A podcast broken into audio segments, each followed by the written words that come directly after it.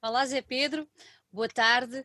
Ah, em primeiro lugar, quero agradecer o facto de estares aqui conosco em mais uma das nossas conversas.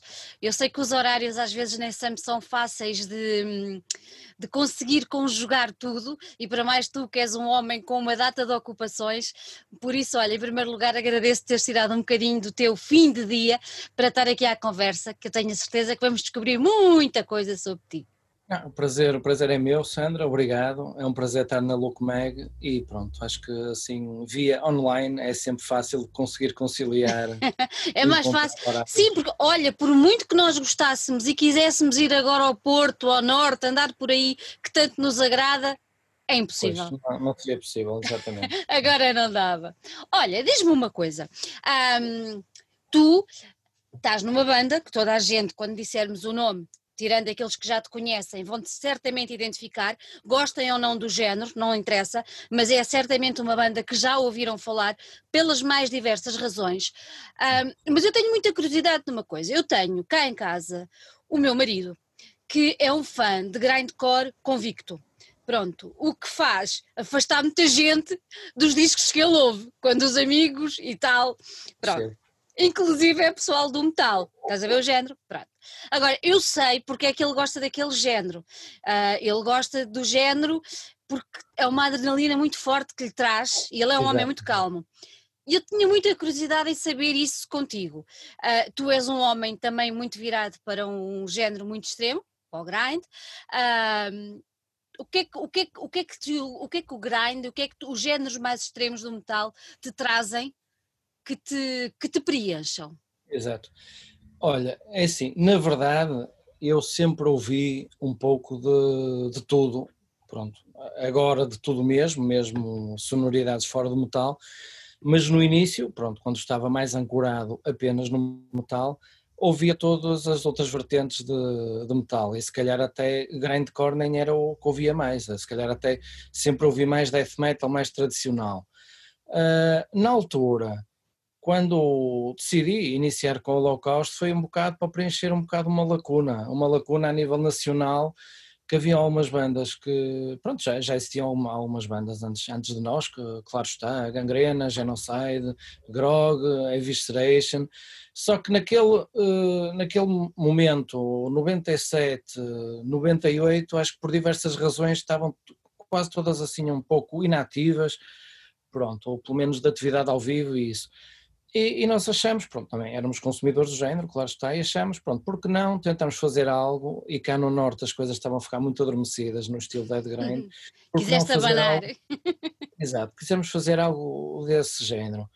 Eh, e é assim, eu mesmo hoje, eh, pá, obviamente que eu ouço muito Dead Grind e conheço coisas até o mais ínfimo underground, mas não é o, o estilo que eu mais consumo no dia a dia. Agora, que me dá muito prazer tocar, Dá, não é? É banda comigo, dá, sem dúvida. Para nós é, é fantástico estar em palco a materializar sets diretos e assim, de grandes super rápidos. Pronto, realmente é um prazer e é uma libertação. É como estavas a falar do adrenalina, pronto, em relação ao teu marido, é uma libertação, de facto. E, e é muito bom. E é, pronto, a nível de tocar ao vivo, é das coisas que mais prazer me dá. Obtenho igualmente prazer com as outras bandas, de outros, de outros estilos mas pronto, o Holocausto, claro que no contexto certo será sempre algo às vezes difícil de superar, digamos. Não é uma preferência, uhum. uh, pronto, uh, gosto de todas elas, mas realmente. É, então, é muito... era, era, era quase como está a dizer qual era o filho que tu gostas mais, não é? Gostas deles todos por igual, cada um tem as suas características. Sim, é assim, não, não, não vou dizer sequer que gosto de todos por igual, pronto, gosto.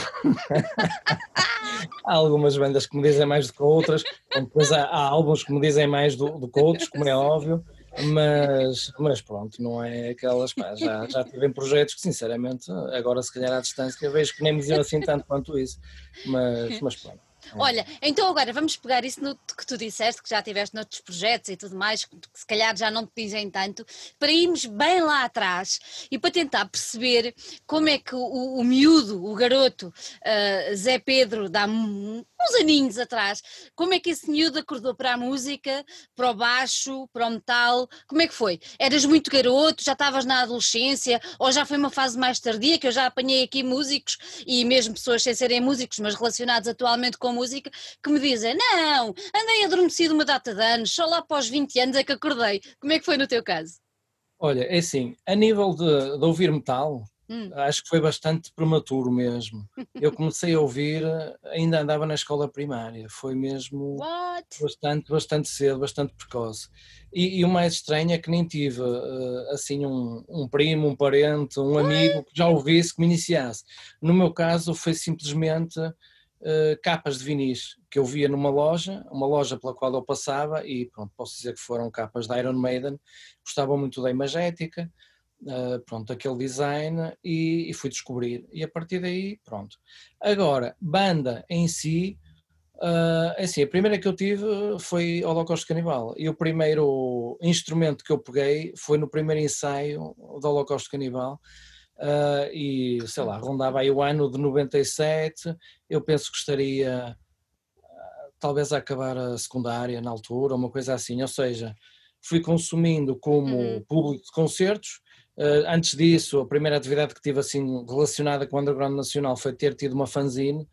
Uh, agora, uh, banda foi, foi holocausto mais no fim da, da secundária, ou seja, andei uns anos sem ter banda, pronto, a ir a concertos apenas e, e, pronto, depois lá tive esse impulso com pessoas que já tinham tido outras bandas de iniciarmos essa banda. Inicialmente até era nos intervalos de uma banda que costumava ir ver ensaios, eles lá nos intervalos lá nos cediam um bocado o espaço e os instrumentos e nós lá fazíamos algum barulho durante 5, 10 minutos. olha, que que... olha que simpáticos. exato, exato, sem dúvida. olha, então e nesse, nessa vida toda entre, entre a primária e depois até, até ao final da secundária, uh, concerto é que tu te lembras assim que tenham marcado nessa época, que tenhas ido ver e que te tenham marcado, de alguma forma? Olha, eh, assim, da Underground Nacional, eu acho que os primeiros, o, o primeiro que fui ver, salvo erro, foi no Porto, uh, foi Shatred e Raising Fear, pronto, eram duas bandas que tinham elementos de, de genocide, eram dois uhum. projetos paralelos de genocide, pronto, fecharam a gravar as suas demo tapes, e esse é dos primeiros que eu me lembro assim mais distantes, underground ter ido ver. Sem ser assim, underground metal, lembro-me de um de pesticida, entrada livre, assim, no, acho que foi nas festas Pai da Maia ou coisa do género, a terra do checkmate. E, uh, e depois de resto, sei lá, acho que fui ver um, um concerto de Brian Adams uh, pá, na Expo Nor, há muito tempo atrás mesmo. Foi a primeira tour internacional que eu vi, ou na altura achei aquilo super extremo e máximo mesmo. que delícia! Olha lá, agora pegando nisso do, do Brian Adams, tens algum guilty pleasure? Ou não existem guilty pleasures para quem ouve música? Hum, não, eu acho que não, eu acho que não, eu, pá, eu, eu ouço quase tudo mesmo, literalmente, eu sou capaz de comprar vinis de coisas pop, coisas super pirosas. Eh, Ai Zé, não vais sair daqui sem dar o exemplo. Ah, não, não sei, é, é, que nem te sei dizer, porque realmente há aquelas pessoas que só têm assim um, um guilty pleasure e opa, eu, eu sou, acho que sou bastante abrangente, ouço mesmo quase tudo. Sei lá, posso dizer que um dos melhores concertos que já vi na vida foi, foi Madonna, por exemplo. É um grande espetáculo, pois. E sou fã e acho que é muito difícil superar. Pronto, não me estou a referir a estes últimos espetáculos que ela Sim. deu, que eu não fui ver, mas imagino que já foi assim um bocado Uhum. Pronto, uma curva mais descendente, ou uma produção bastante menor, também Exato. o Coliseu não dá para abarcar uma, uma produção tão grande, mas vi, não sei se foi o último estádio em Coimbra, bem, aquilo achei incrível.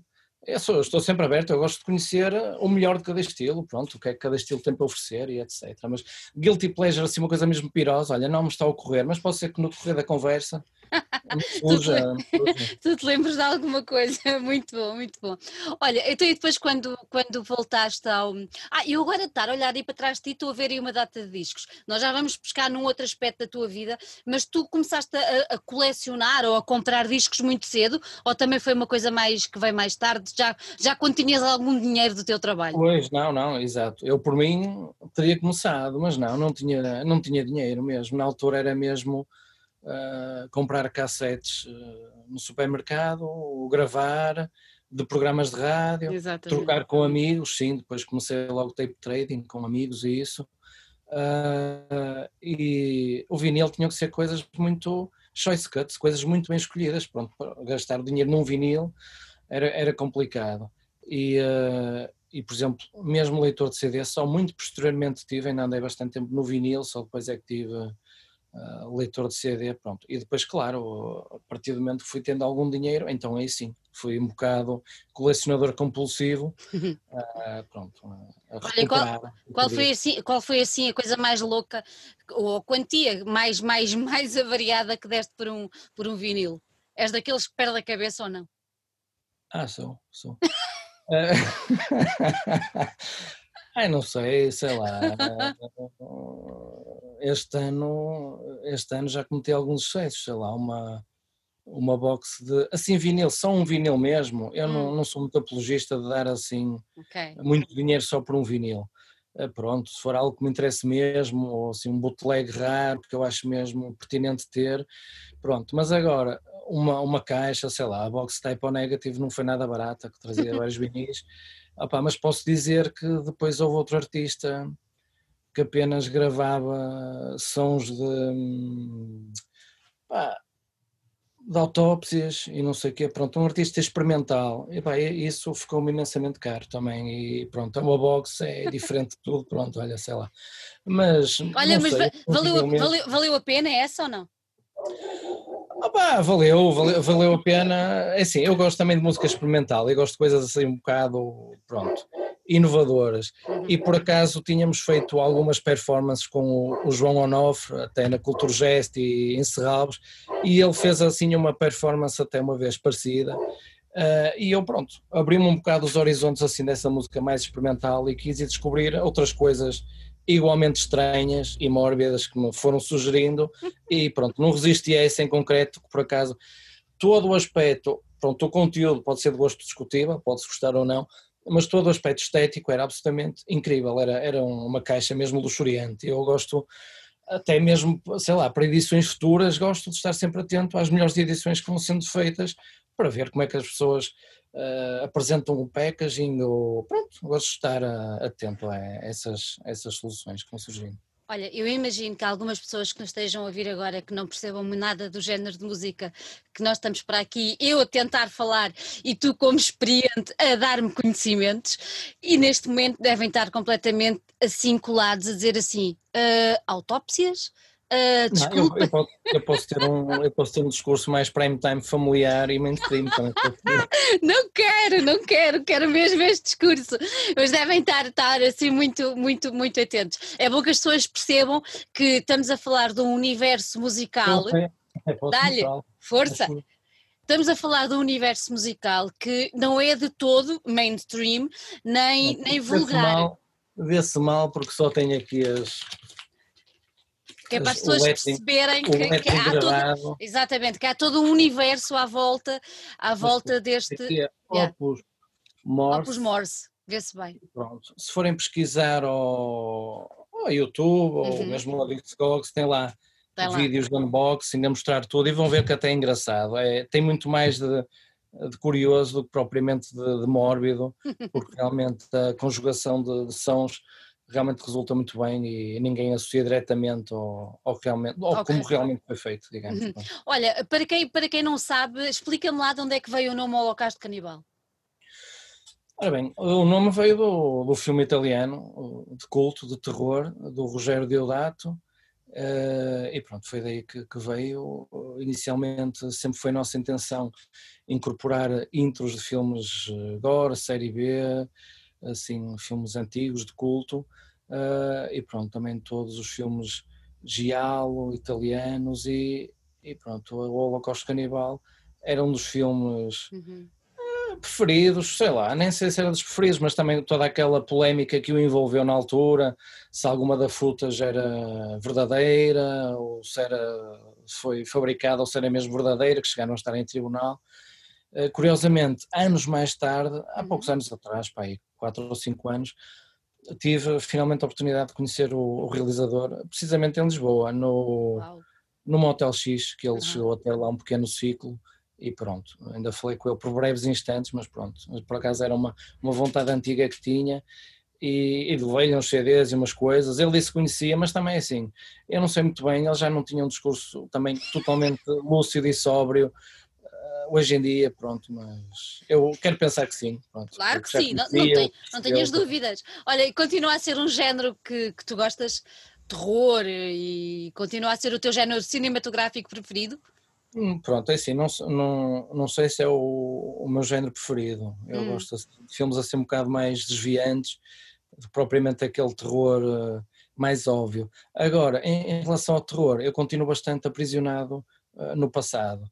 Hum. Eu continuo a, devorar montes de filmes super antigos e assim, é muito raro haver uma produção recente de terror que realmente me, me entusiasme e me fascina. Pronto, voltei meia lá aparece um, mas é muito raro. É muito raro, continuo assim nos clássicos e pronto, e uhum. basicamente é isso. Olha, e o vosso, o vosso, eu descobri aqui alguns que o vosso logo foi feito por alguém também que já tinha uma, uma um cardápio grande de, de logos, não é? Entre eles os Emperor. Conta lá essa história, como é que. É assim, por acaso, eu vou dizer aqui uma coisa, uh, algumas pessoas já sabem, se calhar as mais próximas de nós, com o Holocausto as coisas nunca acontecem como é suposto acontecer e nunca são nada óbvias, é sempre ao contrário do que é normal. E essa, mais uma vez, foi, foi um desses casos. Uh, o Christophe Spadgel, pronto, realmente é, é muito conhecido a fazer logos, se calhar é dos mais conhecidos desenhadores de logotipos, uh, ele esteve a viver em Portugal, um período de tempo, efetivamente, uh, no, portanto nos Açores. E ele, durante esse período, era um cargo qualquer da União Europeia, pronto, investigação, ele andava por vários países. E então, ele escreveu-nos uma, uma carta, pronto, ele interessava-se muito por línguas estrangeiras e tentava, no menor espaço de tempo, escrever ou dominar a língua do país onde se encontrava. E escreveu uma carta, ainda num português completamente arcaico e macarrónico, a dizer que era o Christophe Spadgel, exatamente, e puxou dos seus galhardetes a dizer que tinha feito logotipo de Emperor, logotipo deste e daqueles, e eu vi aquilo tão mal escrito, num papel assim todo mal amanhado, eu não liguei nada àquilo, eu pousei a carta para o lado e não liguei nenhum, ah, por carta, claro, não havia e-mail, não havia nada, era por carta. Exato. Depois, posteriormente, outra pessoa que o conhecia alertou: olha, o Christophe disse que vos escreveu uma carta, vocês nunca responderam. Pronto, e aí é que eu vi que realmente era ele. E pronto, lá, lá estivemos em contacto e ele lá mandou o logotipo e pronto, ele também fez mais algumas bandas portuguesas na altura e, e foi, foi, realmente ter um prazer ter o logotipo dele e ele ter vindo à nossa procura, que ainda foi mais estranho, pronto, mas ele lá está, tentou procurar algumas bandas se calhar mais representativas do país onde estava, na altura, e foi assim que chegou até nós, pronto, foi assim. Olha que giro, se não tivessem chamado a atenção, aquela carta ficava perdida? Ficava esquecida para sempre. Eu achei mesmo que era alguém tipo a gozar, que não era verdade, achei muito pouco provável que ele estivesse em Portugal, a escrever em português, não fazia sentido nenhum para mim, pronto, foi... É que, sabes, quando Agora, o e-mail, o imediatismo de um e-mail, tu tiras logo as dúvidas, não é? Mandas na altura, escrever uma carta de raiz, comprar um selo, um envelope, mandar, era um grande investimento para uma coisa que parecia mesmo que não era real. É verdade, é verdade, é verdade. Velhos tempos, é? agora já ninguém fica à espera do carteiro para entregar as cartas. Pois, uh, embora, embora as encomendas continuem sempre. Eu acho que hoje em dia é o que, é o que faz pulsar o nosso coração, fechados em casa ou quase, é as encomendas que nos vão. Ah, sem dúvida, sem dúvida. dando algum alento. Olha, eu vi no. Se calhar estou enganada, vi na internet, enquanto estive uh, a tentar saber mais coisas de vocês, que vocês tiveram um encontro com o professor Pinto da Costa, uh, não o do futebol, uh, em que ele vos ofereceu um livro e isso mudou um bocadinho a vossa, a vossa abordagem inicial. Explica-me lá que eu não percebi muito bem. Vocês tinham ido à Faculdade de Medicina, uh, como é Sim. que é? Uh, ora bem, isso foi a quando do.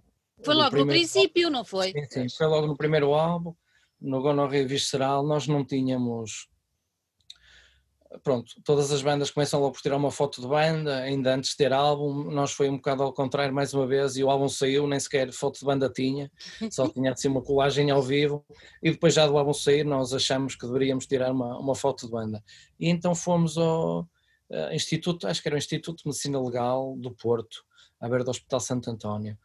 Uh, e aquilo, pronto, okay. tinha lá também um museu de, medicina legal e também ainda decorriam lá algumas autópsias que dava pronto, para uma pessoa assistir se fosse estudante da área, uhum. ou então, no nosso caso, ele depois acabou por nos deixar ir.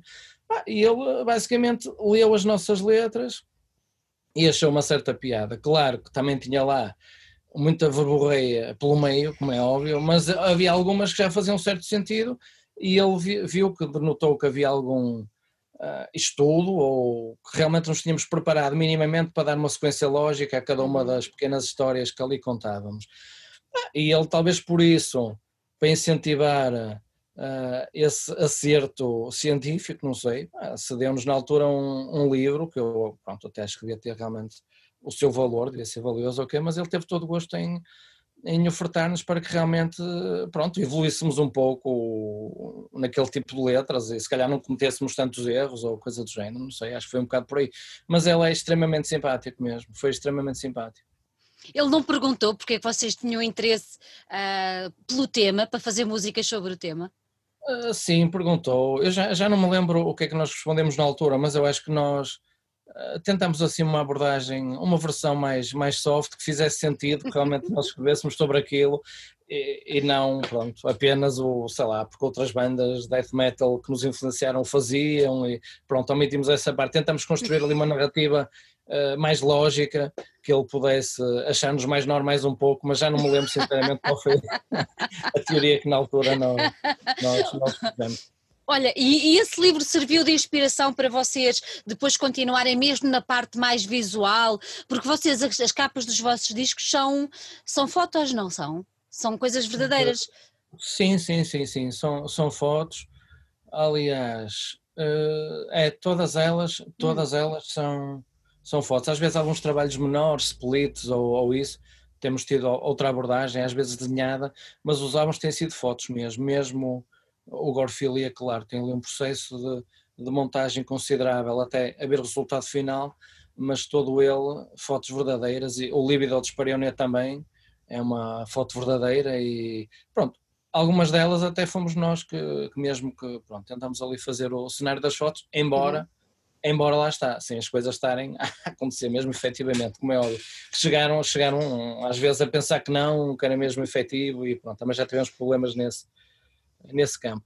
Eh, não, não influenciou tanto a nível imagético ou visual, porque o, pronto, um, um atlas de medicina são assim coisas mais específicas ou uh, muitos diagramas ou muitas uh, folhas explicativas, mas, mas pronto, sempre tive, tivemos assim um fascínio, uh, sei lá, por essas vertentes mais mórbidas, sempre fomos tentando descobrir coisas que pudéssemos usar para. Uhum. Olha, e conseguiram tirar de lá ideias para os nomes das vossas músicas? É que são bastante criativos.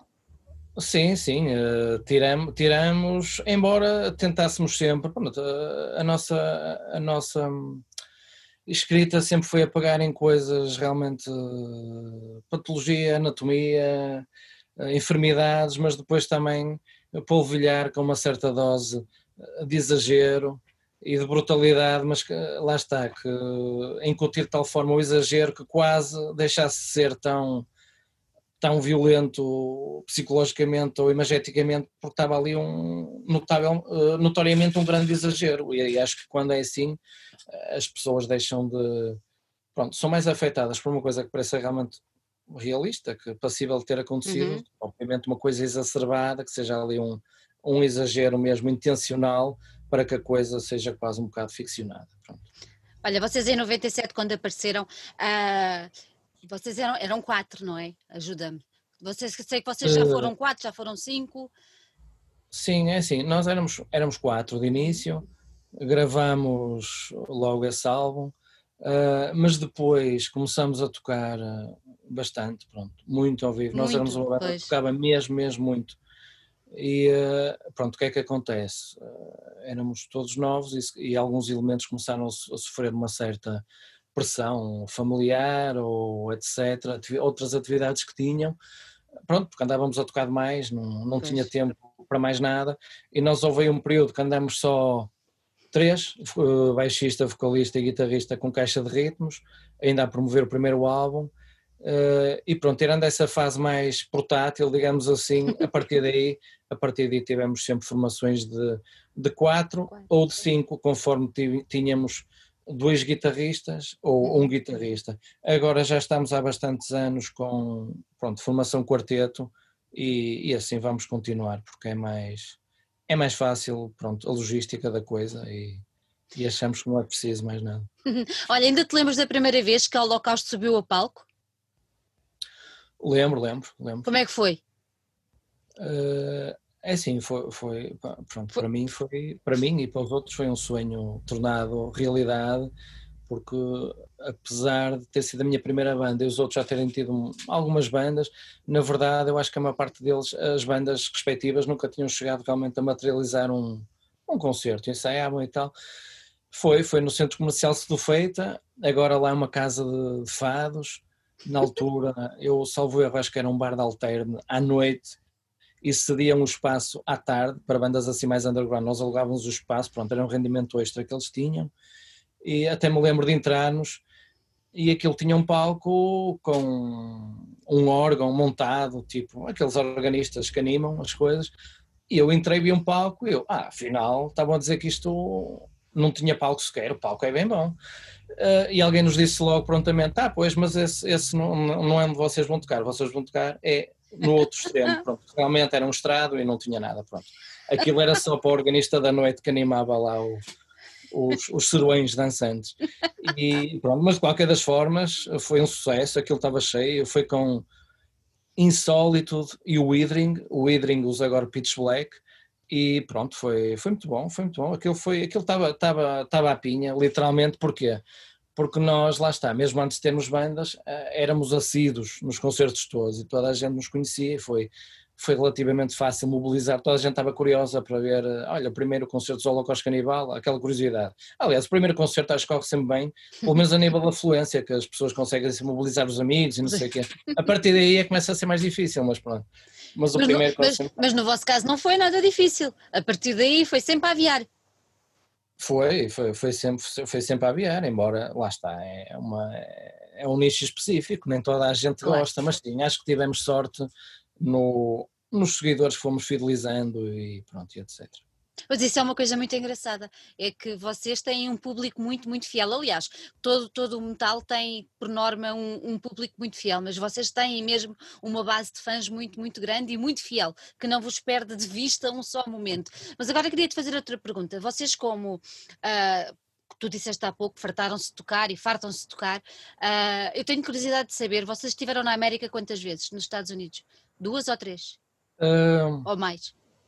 Ora bem, Uh, isto às vezes para mim é um bocado confuso porque estou a tentar ver as diferentes bandas. Com o Holocausto Canibal tivemos duas. Duas. Tivemos, eu penso que sim, foi, foi duas. Tivemos, fizemos uma tour uhum. e depois fomos o ano passado a Las Vegas a um festival, mas na verdade, olha, por acaso até fomos a headliner do festival um dos dias e nós quando nos convidaram até, pronto, nós na altura não tínhamos grande disponibilidade para andar em tour à volta do festival, porque às vezes o festival não te paga o suficiente para cobrir tudo, não é? Uhum. E tens que marcar mais umas datas para a coisa compensar, não é?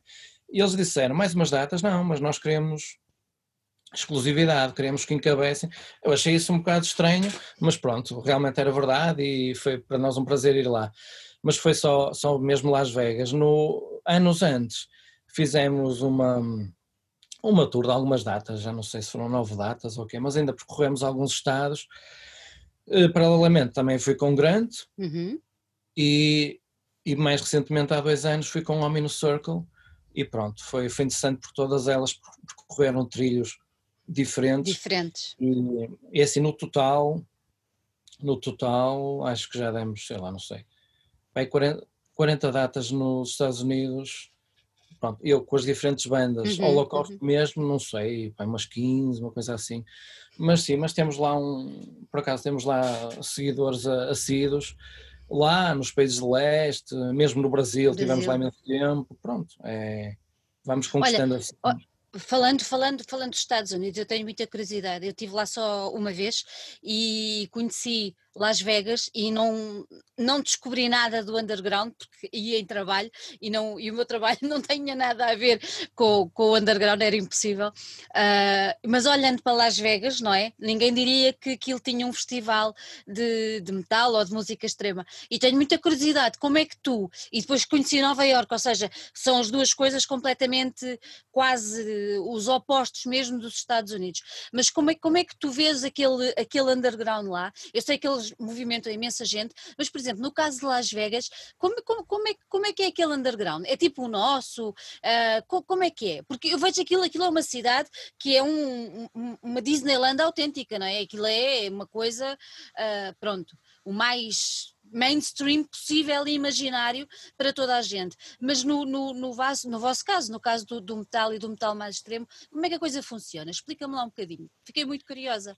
Ora bem, eu, eu uh, acho que há diferenças, diferenças vincadas entre os diferentes estados lá a nível de underground. Em relação aos Estados Unidos e a Portugal, eu por acaso dá uma sensação que o público lá é assim, às vezes eu tinha uma ideia errada, por exemplo, quando às vezes associo um bocado os países de elevado poder económico, uhum. como por exemplo a Alemanha, a Áustria, a uma certa frieza do público, que sempre notei isso, sempre que lá fui. Mas era uma frieza, era a forma deles serem, porque às vezes a verem o concerto estavam um bocado estáticos, não se, não se movimentavam quase nada, embora estivessem sempre observadores e super atentos, mas depois no fim, para nossa surpresa, até eram capazes de, de, de comprar quase um, um, item de cada, de merchandising. Eles realmente tinham gostado, só que não, não são assim muito, não são muito extrapolar expansivos, de, de extrapolar as emoções. E eu achei durante algum tempo que, ainda antes de ir lá, não é? Que se calhar os Estados Unidos seria assim um meio também um bocado elitista, um bocado difícil, mas não, é completamente diferente. É, as pessoas são muito, são bastante calorosas, bastante hospitaleiras mesmo, e acho que é dos países que está mais rotinado com a, a vida das bandas em tour. Sempre que uma carrinha estaciona num, num estacionamento de um, de um restaurante ou de um supermercado, uh, clientes que se vê notoriamente que não ouvem metal, às vezes vinham ter connosco a abordar-nos para saber que banda éramos e qual era o circuito do tour que estávamos a fazer. Pronto, interessam-se mesmo por essa vida em tour. Estão mesmo rotinados com essa realidade. Uh, e agora, em Las Vegas, eu acho que também realmente não é muito comum, eles não têm uma cena assim muito forte lá, underground. Pois. Ah, eles tinham lá a venue onde tocamos, efetivamente tinha lá outros eventos durante o ano. Festival, que eu saiba, era o único. Ele, entretanto, até mudou de nome este ano, mas acho que não chegaram a conseguir materializá-lo por causa disto da pandemia. Uhum. Uh, mas tinha havido ali uma cisão da organização e da origem a dois outros festivais. Mas, pelo que me parece, pronto, Nova Iorque é uma cidade que respira eventos a toda hora, todos os dias. Aliás, nós sempre tocamos a colidir com dois, três eventos igualmente underground e, e esses a, colidir com um super mainstream, também todos eles de metal. E mesmo assim havia público para todos eles. Uh, agora, Las Vegas não, pareceu-me que aquilo era realmente o happening do ano, a nível de metal era aquilo, não havia mais nada, mas, e as pessoas, claro, estão mais viradas para outro tipo de sonoridades, não é uma comunidade muito grande. Fica e mesmo curioso. do festival via-se notoriamente que eram de outros estados, de outros estados que também achavam piada por serem Vegas, era um fim de semana diferente e poder ouvir metal e viver um festival de metal em Vegas. Em Vegas, é que não tem nada a ver uma coisa com a outra, é muito engraçado. Pronto, aquilo, mas aquilo custa, sei lá, ainda é uma adaptação um bocado difícil, porque realmente aquilo, aquilo a cidade não para, efetivamente. Ah.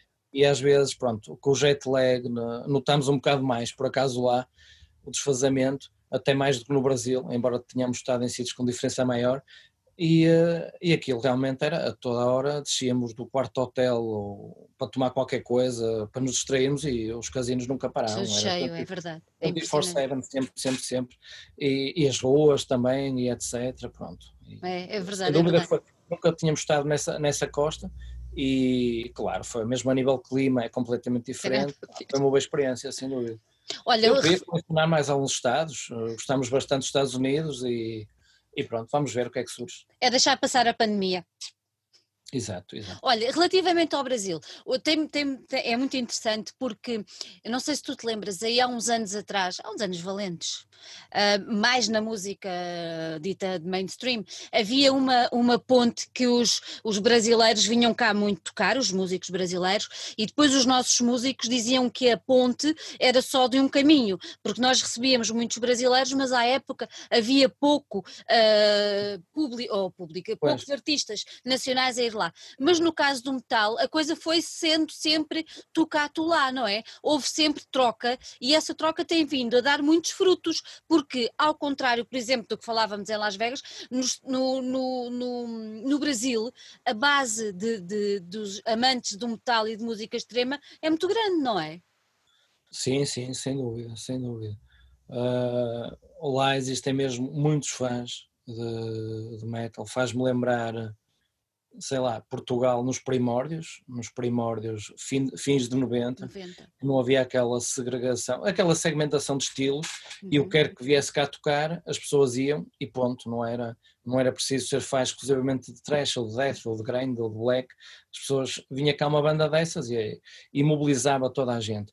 Uh, eu lembro-me de termos tocado a um dia da semana em, em BH, Belo Horizonte, Belo Horizonte também é um bocado como ali o, o ninho precursor de muitas das bandas marcantes do, do Brasil, e um dia da semana, lá num pavilhão, pá, nós tocamos para mais de mil pessoas, o que oh. foi, e para eles era normal, era normal. Há muita gente, há muita gente, aquilo ainda está completamente na moda. Claro que há outros estados, como tal, não é tão, não é tão popular, mas, mas regra geral, o saldo foi extremamente positivo.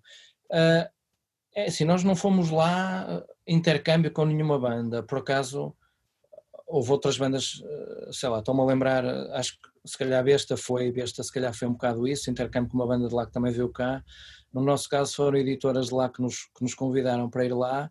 Uh, pronto, no caso do Municipal também promotores de lá que, uhum. que viram que era uma mais-valia levá-los lá, mas, uh, mas pronto, realmente não foram, assim, assim de repente, eu acho que só estas bandas portuguesas é que lá foram, uhum. se calhar estou enganado, mas não me estou assim a recordar okay. demais mas, eh, mas lá está, é, acho que, devia ser um salto que mais bandas deviam tentar, porque lá há muito público. Uh, é uma estrutura que nem sempre é fácil de fazer a, a tour, uh, mas pronto, um português acho que se desenrasca sempre também, acho que é sempre aquela, aquele talento natural para contornar obstáculos e para ir fazendo as coisas. E com o jeitinho brasileiro tudo dá a volta, não Dá, dá, dá. Olha, de todos os sítios já andaram, portanto, e tu já andaste especificamente, tu, estamos a falar do Zé Pedro, portanto, portanto sítio com as bandas todas, uh, há assim um concerto que te, que te deixe memórias assim que tu nunca mais vais esquecer? Uh, é assim. Seja qual é for o motivo, hein? É uma, sim, é uma pergunta, é uma pergunta um bocado complicada, porque hum. realmente houve muitos, houve muitos concertos que, que nos marcaram, desde, sei lá, concertos que depois de azares sucessivos, de instrumentos extraviados, de merchandising extraviado, uh, chegaram a um sítio mesmo em cima da hora.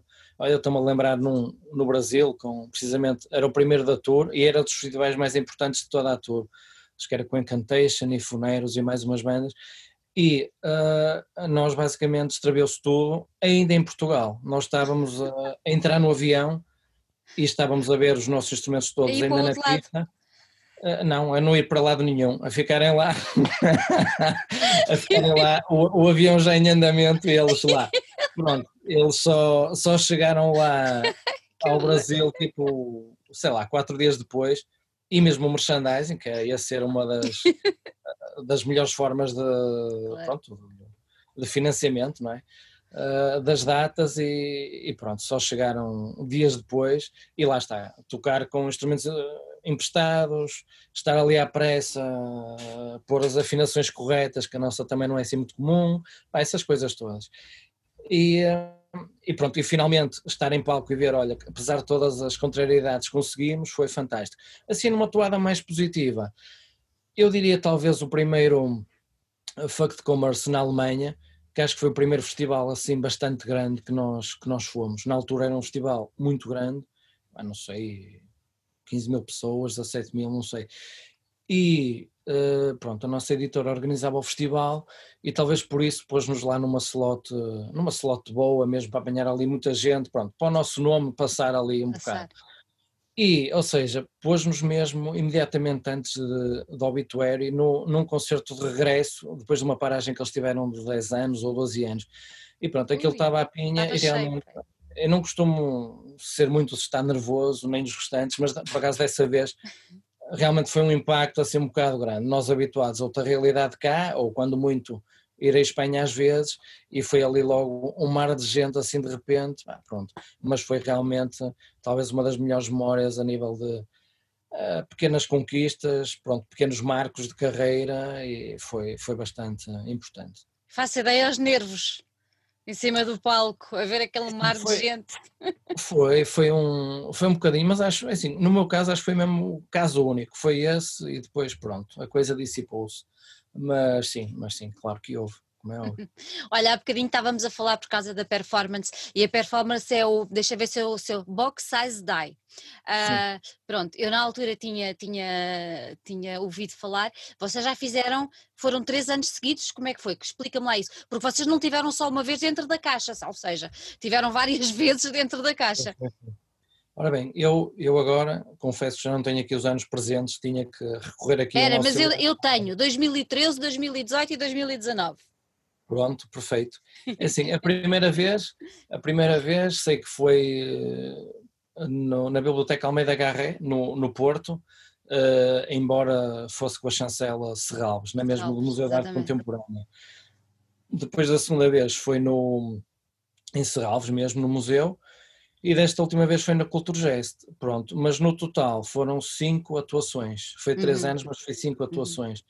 que era inauguração de exposição, fecho de exposição, e depois entre a inauguração e o fecho, os instrumentos que usávamos durante essa performance ficavam também eles expostos lá no, ah. na caixa, dentro da caixa, pronto, quando era um espaço fechado, no caso da Culturgest não, porque o cubo fechava, claro que era um sítio ao ar livre, na rua, mas nos outros sítios ficou mesmo exposto lá os nossos instrumentos, a nossa setlist durante todo esse tempo. Pronto, é uma iniciativa que o, que o João Onofre leva a cabo em várias capitais europeias e não só, com algumas bandas uh, representativas de cada um desses sítios, uhum. todas elas death metal. Uh, e pronto, e, e, por acaso foi, nós fomos os únicos que ele, que ele repetiu, pronto, criou-se depois uh, também uma amizade com ele e, e, desde a primeira atuação cá em Portugal temos feito todas essas performances dele. Uhum. E também já lhe indicamos algumas bandas de, de outros países, quando Eles ele vai lá, às vezes até nos pergunta, uh, tipo, oh, sei lá, Londres, conhece aqui alguma banda, alguns amigos vossos que sejam do vosso género, não sei o quê, e pronto, já encaminhamos algumas pessoas também.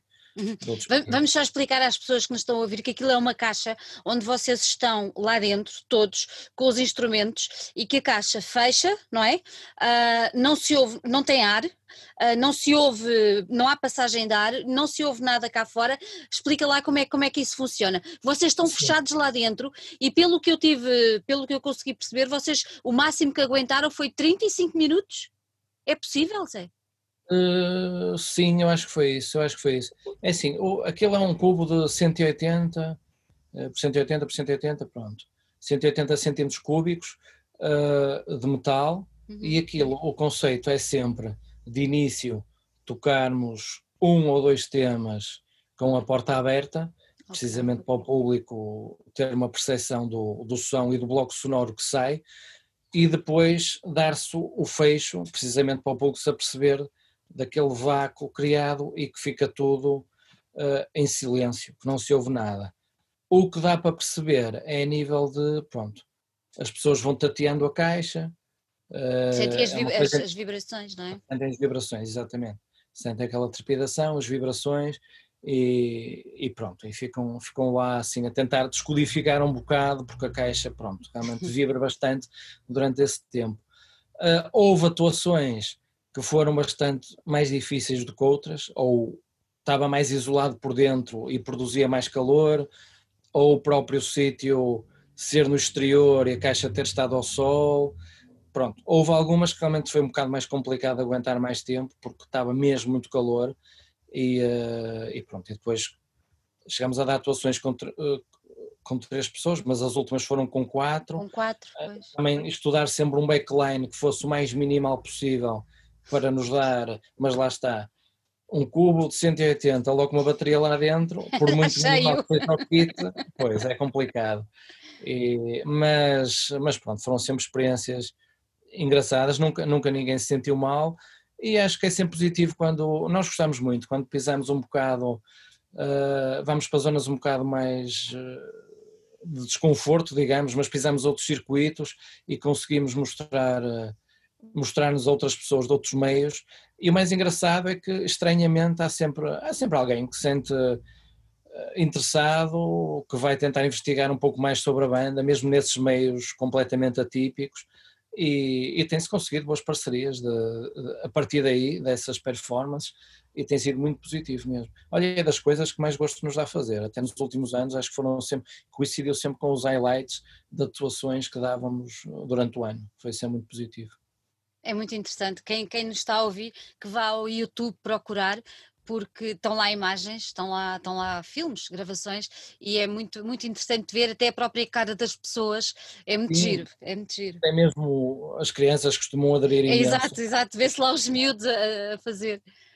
E, e, claro que é óbvio que para nós, se alguém nos dissesse um dia, uh, há anos atrás, e não era preciso recuarmos muito, Foi. que íamos tocar no Museu de Arte Contemporânea, eventos para a Chancela Serralves, Escultura Geste, a Biblioteca Almeida Garrett, sei lá, aquelas entidades todas, ter o, o Presidente da Câmara do Porto a apresentar a performance, quer dizer, não, nunca, não nos passava pela cabeça e é uma coisa que que obviamente também nos deixa eh, bastante honrados e claro. é importante, sem dúvida. Uma pessoa às vezes pode, eu acho que às vezes as bandas eh, no início, quando é aquela postura muito rebelde e muito underground, se calhar até recriminam certas coisas, ou não, eu nunca prestaria a isto, não, assim, a gente não se prestou a nada, mantivemos a nossa identidade Nem mais, e acho que é esse, chegar, chegar às a todos os circuitos, mas sem nunca beliscar aquela identidade criada inicialmente, que sempre foi a mesma. Pronto. Nem mais, é isso mesmo, é isso mesmo.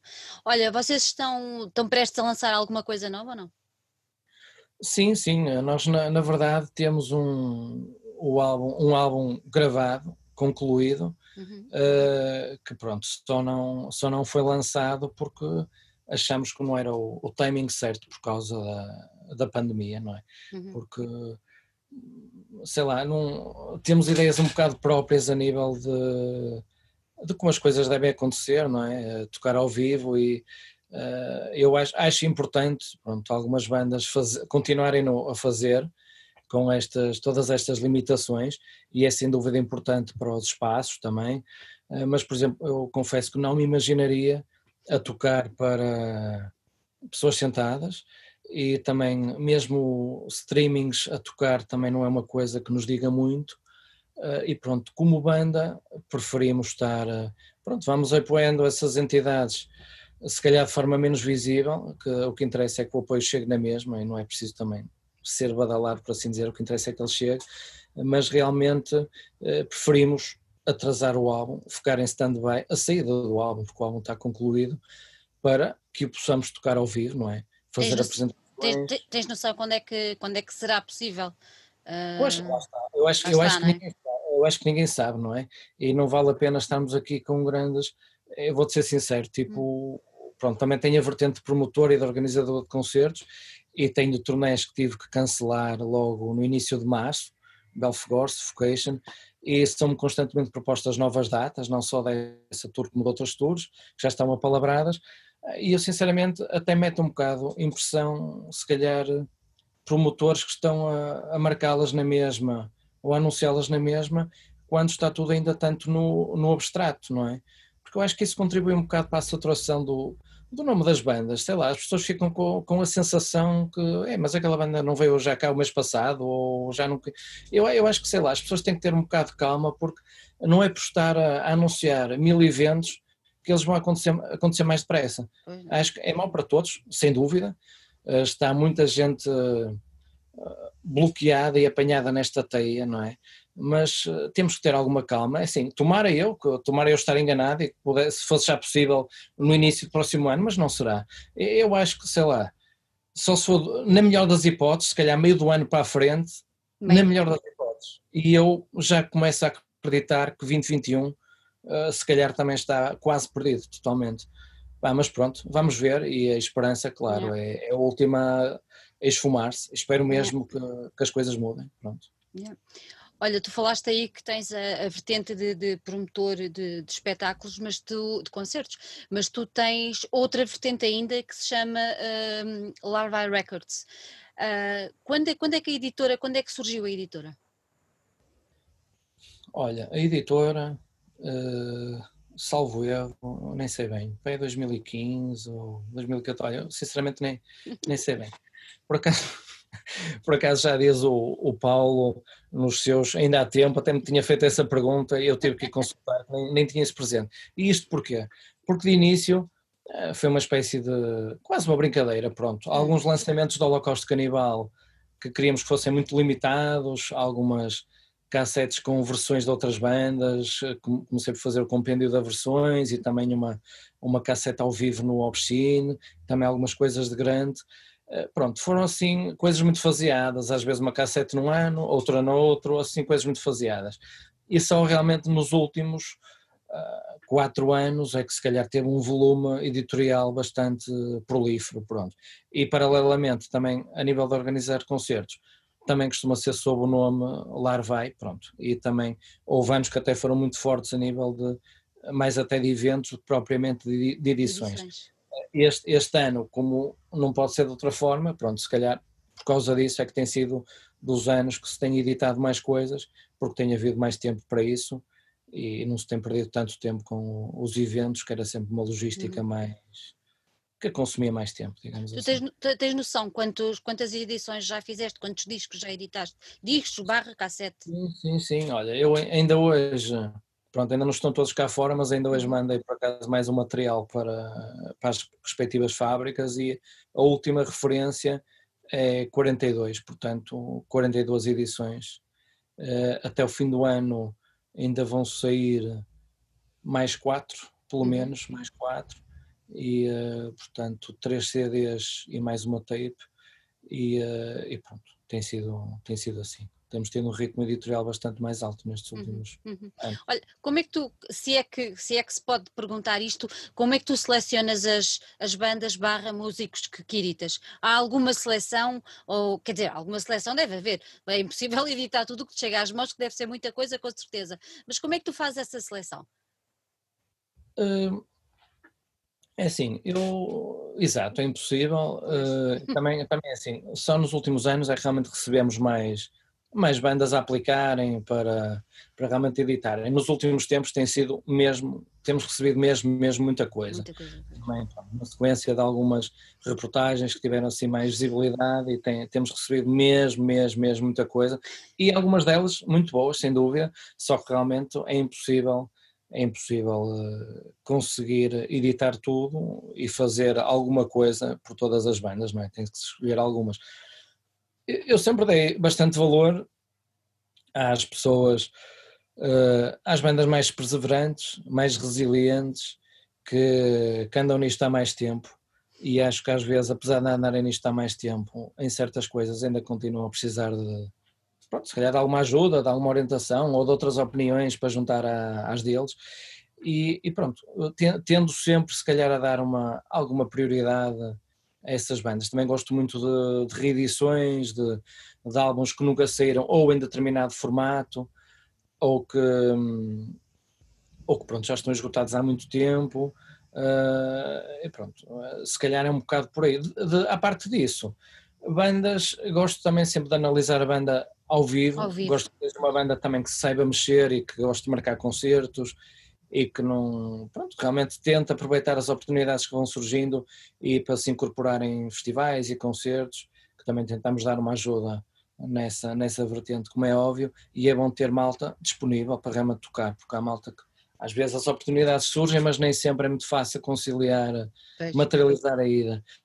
E é um bocado por aí, pronto, quando eu vou, quando se vai vendo essas situações, a disponibilidade de cada uma das bandas, para realmente ter alguma entrega e dedicar-se um pouco a isso, logo aí é feita uma grande triagem, porque infelizmente em Portugal uh, é um bocado complicado conciliar as coisas, claro, quase ninguém anda nisto a, a tempo inteiro, como é óbvio, mas pronto, há bandas que têm mais facilidade do que outras para conciliar as, as coisas e logo por aí é logo uma, uma grande triagem. Mas claro que também estou aberto a editar a malta mesmo nova que tenha acabado de surgir, como já aconteceu, pá, porque eu às vezes basta pressentir que eles têm aquele, sei lá, sangue na guerra, aquela motivação total, às vezes do começo, mas às vezes já bem um bocado além disso, pessoas que já têm uhum. algum background musical, uh, pronto, e vê-se que vivem a mesma coisa e às vezes aparecem Pá, também aparecem pessoas que tu notas logo que é uma coisa tremendamente efêmera, que passado, olha, isto vai durar dois anos, o álbum está muito fixe, mas isto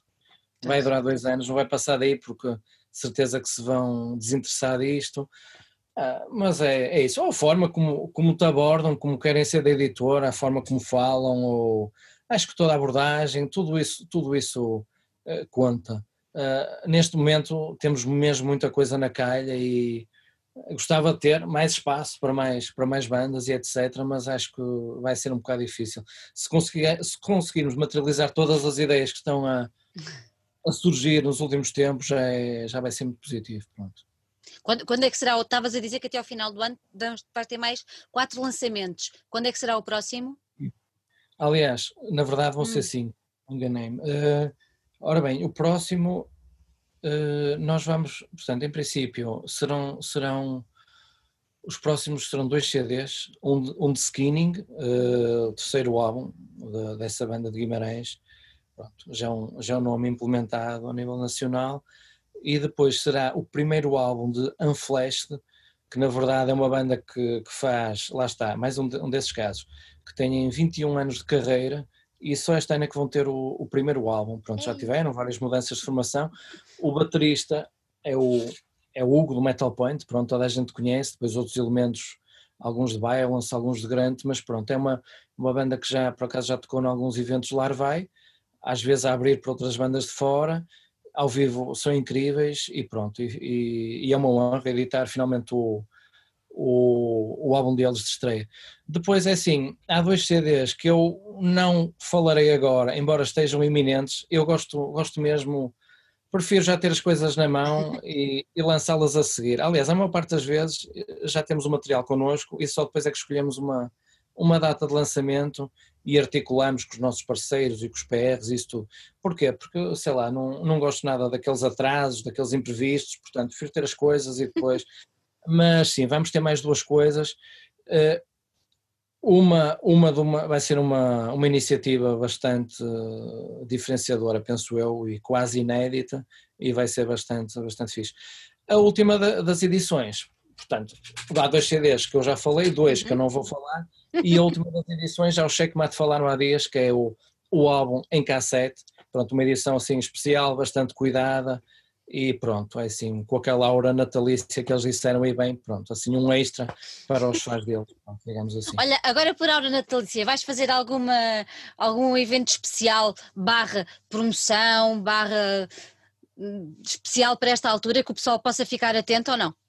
Sim, é assim, nós, pronto, evento mesmo, ao vivo, não, pelas razões óbvias, por acaso, uh, temos uma, uma tradição quase todos os anos, já para aí, sei lá, 10 anos ou mais, costumamos fazer um evento cá no Porto, no, ora no Art Club, ora no Metal Point, geralmente até vamos alternando entre as duas, entre as duas vénias.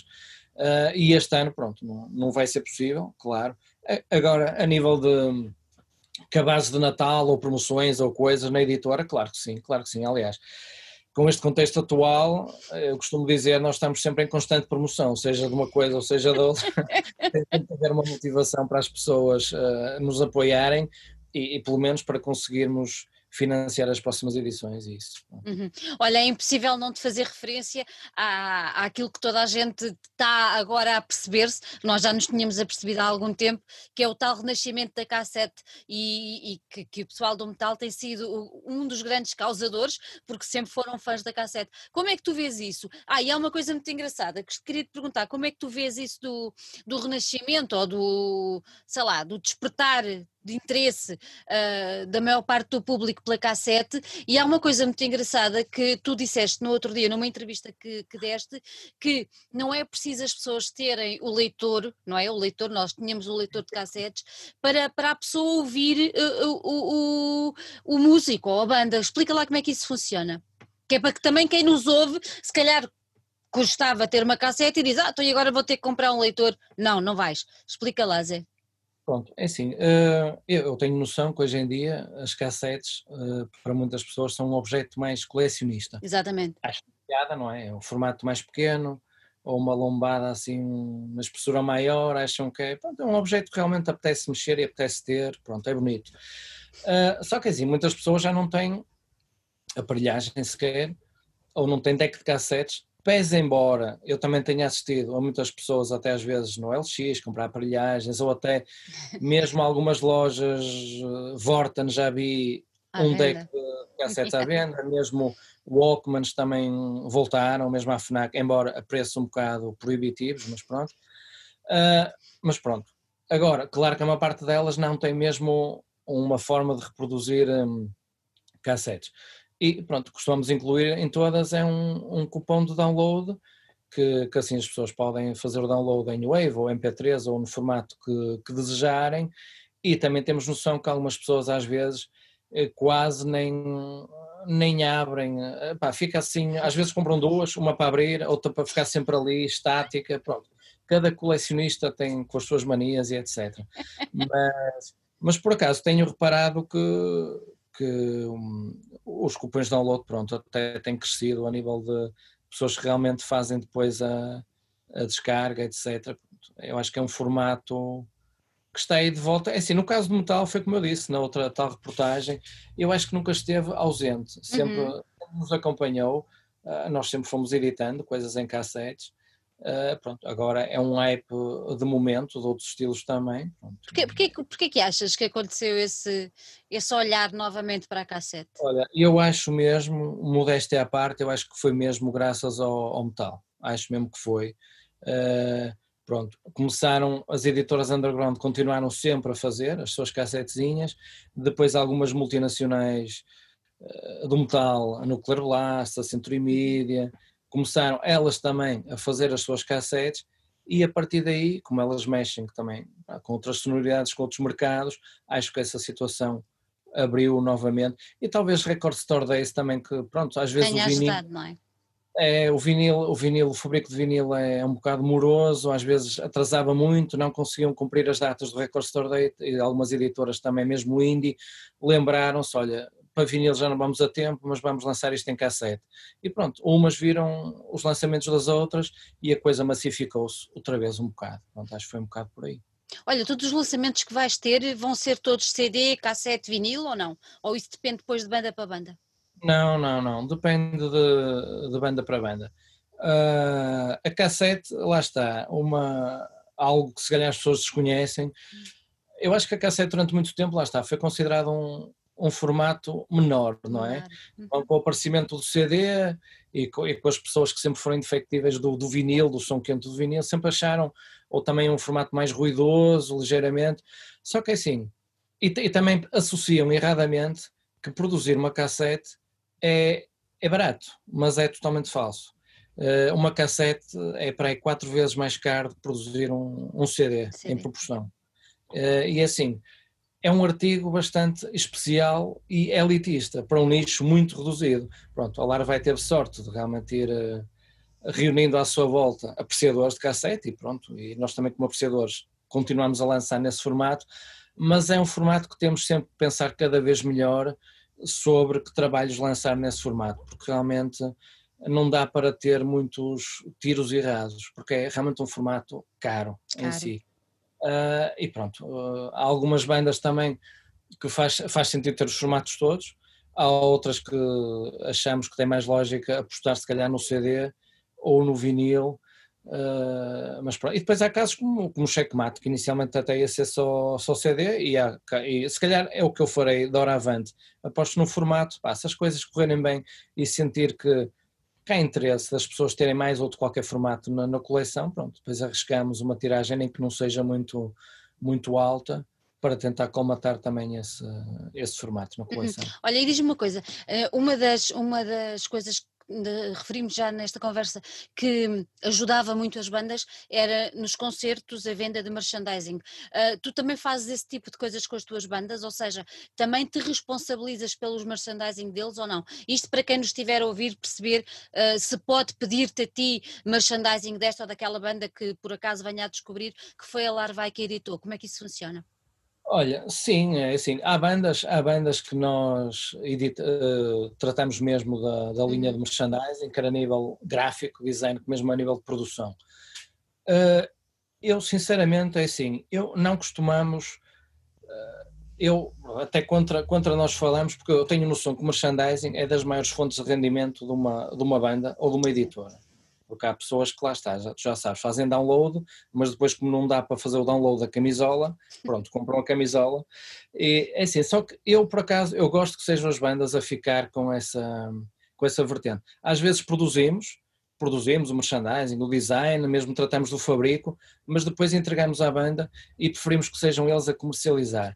Ah, por várias razões, desde todos os estoques, que é complicado ter estoques e tamanhos de todas as bandas, todos os modelos e mesmo a nível de, de área em si, uhum, para armazenar para tudo. Armazenar, claro. E depois também porque eu acho, lá está, como eu apesar de ter editora, não deixo de ter as minhas bandas. Eu sei perfeitamente que o maior rendimento é o merchandising. E eu quero que, que as bandas da Alarbai, pronto, se capitalizem o mais possível. E eu acho que essa fatia é importante que permaneça com eles. Uh, pronto, às vezes também é assim, se alguém nos pedir uma, uma t-shirt de uma das bandas que nós representamos, nós temos sempre estoque de algumas ou, fa ou facilmente contactamos Conseguem. as bandas e a coisa acontece. Mas a nível de produzir, pronto, também fazemos packs e etc. Mas por norma, eu gosto que as bandas tenham essa, essa fatia de mercado, porque eu acho que é muito importante para elas. Uhum, uhum. Olha, eu há bocadinho esqueci-me de perguntar, quando perguntei quando a Larvai tinha aparecido, de onde é que apareceu o nome? Foste tu que deste o nome? Porquê é que deste este nome? Sim, assim, sempre foi uma palavra, larvas, uma palavra que gostei, tanto é que já tínhamos usado num EP da Holocausto Canibal, Exatamente. larvas, e depois com aquela coisa, larvas, larvai e pronto, e acho que não havia nenhuma com o mesmo nome, pronto, e, e arrisquei, acho que é fonético, fica, é, fica na memória, é fácil E é internacional, não é? Porque é de maneira que se diz, toda a gente diz. Sim, eu acho que sim, eu acho que sim. Por acaso Olha, já ouvi com uma, com uma dicção outra diferente, mas, eh, mas acho que sim. Que e fica é, bem mas... ou não? O quê? Com a dicção diferente fica bem? Ah, eu acho que sim, eu acho que sim. Olha, e tu tens andado a divulgar muito a, a, a vossa t-shirt, já falando de merchandising, de quem é, quem é, que é a responsabilidade daquela t-shirt? Ora bem, uh, isto há vários responsáveis, na verdade. É assim, o primeiro, o primeiro responsável, ele, ele se calhar, nem sei se já lhe disse isto, uh, ou se vai ser em primeira mão quando ele vir esta entrevista, mas o primeiro responsável por haver t-shirt uh, foi nada mais, nada menos que o Joaquim Fernandes dos, do Checkmate. Foi o responsável. Porquê? Porque eles iam ter um, um, um direto, um streaming qualquer, uhum. e ele disse, olha, eu gostava de estar a tocar com uma t-shirt da editora Olha. Uh, Pode-me arranjar? E eu disse: Olha, eu, nós não temos t-shirts, nunca fizemos. Até porque, sei lá, eu acho, sinceramente, é assim. Eu acho que uma editora, acho que é um grande passo para uma editora ter uma t-shirt. Não sei se tu concordas, mas é assim. Eu acho Porquê? Que, Porquê? Ah, eu acho que uma, eu acho que uma, uma editora só é Sim. merecedora de ter uma t-shirt quando tem um legado, mesmo, opa, é assim, nós já, como eu te disse há bocado, já, apesar das 40 edições, eu ainda fiquei a pensar se não era um bocado arrogante termos uma t-shirt uma t-shirt da editora, ah, não sei, mas como eu, como eu, vi que ele realmente nutria aquele, pronto, queria, queria realmente vestir a camisola da, da editora uh, e depois pensei que se calhar mais pessoas... Queriam também, claro. Pronto, bandas da, da editora, porque na minha cabeça só faria sentido alguém andar com uma t-shirt de uma editora se, uh, pá, sei lá, se fosse de uma banda que tivesse lançado alguma coisa, ou então se fosse um, um fã dos lançamentos da editora e fosse um seguidor assíduo. Eu, ou seja, eu fiz muito poucas, muito poucas de início, de início. Pá, e depois é assim, mesmo antes de elas estarem prontas, eh, pronto, lancei uma pré-venda só para tentar aferir se haveria mais interessados ou não. E, e, pronto, de 30 passaram 50, 50 para 100, e quando dei por mim, é uma bola de neve que já fizemos mais do que uma prensagem. Assim, eu acho que também tem a ver um bocado com É assim, obviamente que não tenho noção que há pessoas que já tinham, já seguiam a Larvai, já tinham trabalhos Larvai e gostavam dessas bandas, mas também tenho a noção que é um bocado o contexto que se vive, que se calhar de apoio mútuo em Portugal que está, está um bocado diferente, não é? Uhum. E claro que também deve ser por causa disso, mas realmente não, não estava à espera uh, que isto tivesse acontecido. Eu até sou sincero, nem gosto, nem gosto muito de ver as pessoas todas vestidas de, de igual. E essa lobotomia, essa massificação é uma coisa que até mete uma certa impressão em certas marcas, não gosto, mas isso sou eu apenas. Mas pronto, olha, não deixo de sentir orgulhoso por ver as pessoas a gostarem de, de andar com a t-shirt e usar a t-shirt, etc.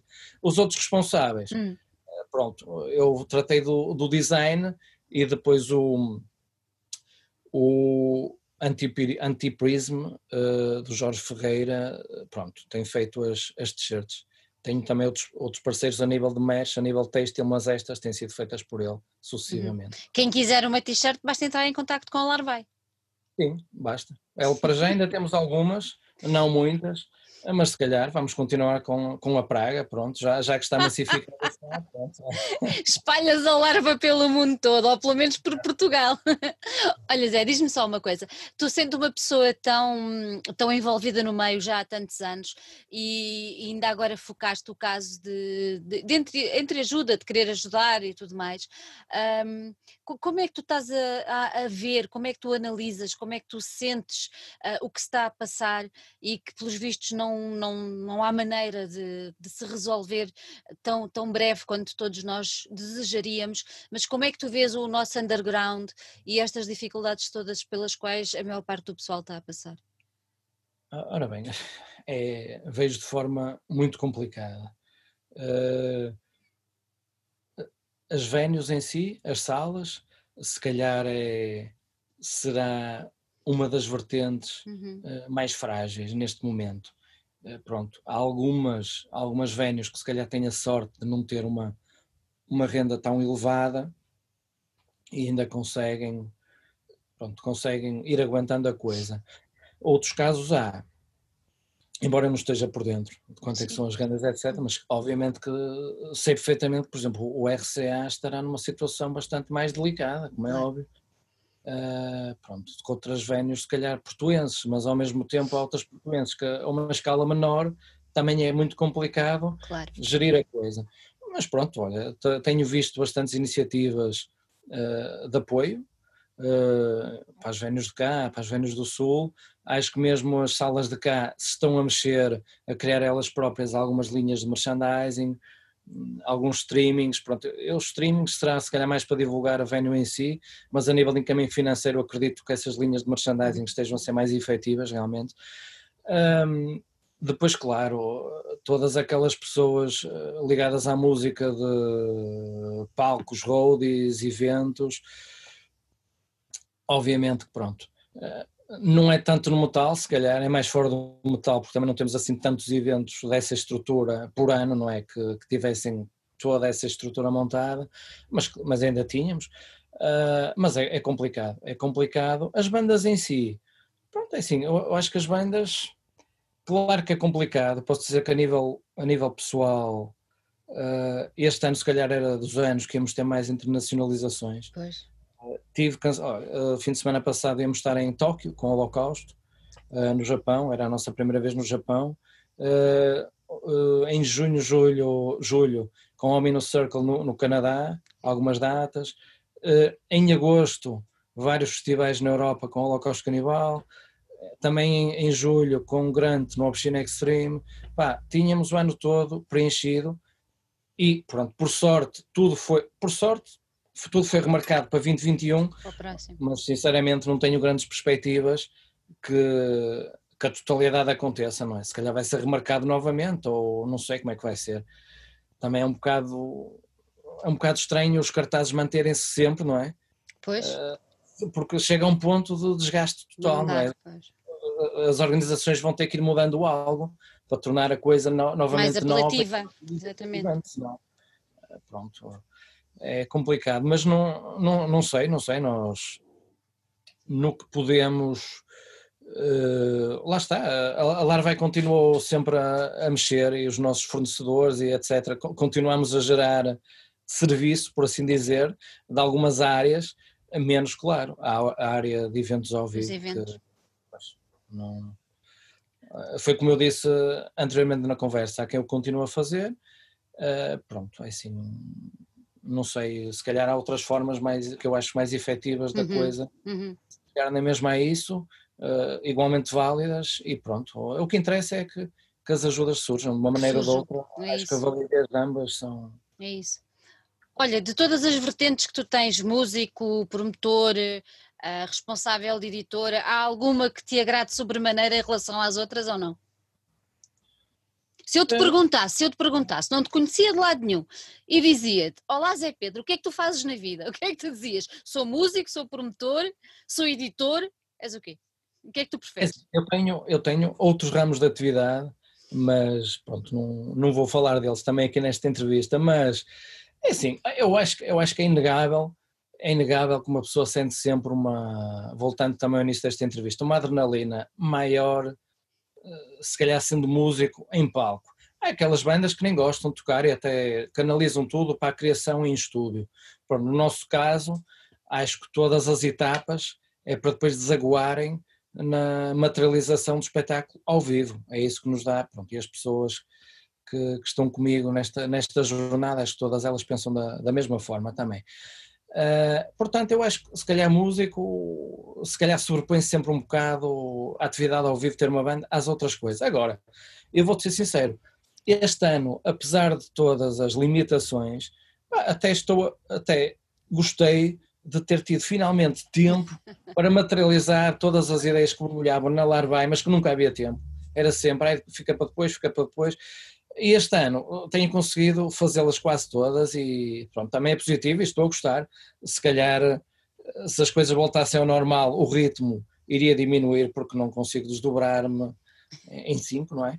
Mas, mas pronto, tem sido, é assim, acho que a pandemia foi mal para tudo, claro, mas acho que também nos ensinou a ter mais método e mais organização.